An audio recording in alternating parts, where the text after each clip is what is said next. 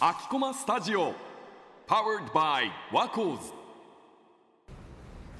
うちの本の出会い方はなんだろうなでもなんか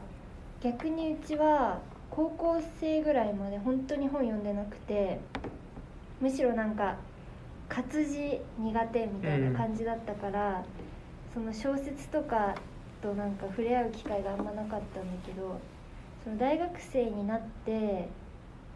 何がきっかけなのかわかんないけど、まあ、大学がその本屋さんがいっぱいある町にあって、でまあ空き駒とかでその本屋さんに行ったりするとなんかあ意外に本屋さんって面白いかもって思って見てるうちになんかそれこそなんか題名気になるとか、うん。って思って買ってみたらなんか意外に読んだら面白かったっていうのがあってかな。うん。そうね。きっかけと出会いって割と環境に左右されるからさ、その大学生になったってタイミングで環境が変わるからねいろいろ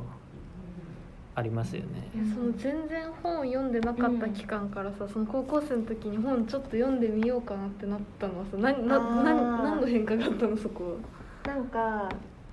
まあ、小学校高学年ぐらいかな。中学校ぐらいまでなんか本当に勉強が嫌だってなって なんか本を読むイコール勉強だってずっと思ってたのだからなんかわざわざ自分の好きな時間に勉強したくないって思ってたんだけど、まあ、高校23年の時の先生がなんかその自分の学年の国語を見てくれてる先生でなんか月に1回絶対に図書館に行きますみたいな制度を作ってて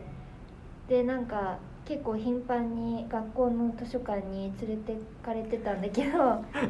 そうなんかその時になんか絶対一人一冊借りてくださいって言われてえどうしようと思って棚見てたら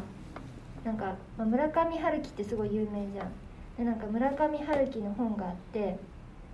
でなんか村上春樹なんか初めての文学シリーズっていう本があるんだけど、いろんな作家さんがその参加しててそのプロジェクトに、うん。で村上春樹の初めての文学っていう本があってでなんかその中にその村上春樹が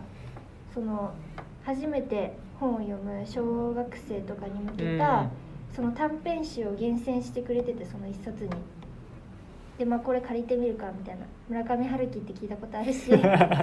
借りてみるかと思って借りて読んでみたらなんかすごい意味は分からなかったんだけどすっごい面白くてなんかあ本を読むことって勉強じゃないんだって思って、うん。その時に。でその短編集がきっかけでなんかだんだん短編集みたいな興味が湧いてってあとはエッセイとかはもう本当に小説とかじゃないからうんその作者の体験談とかが書いてあるから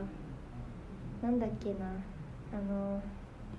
あ西加奈子さんのうん「ご飯ぐるり」っていう短編集もその時読んだんだけどそれがすごく面白くてそこからどんどん本に興味が出てきたっていう感じです。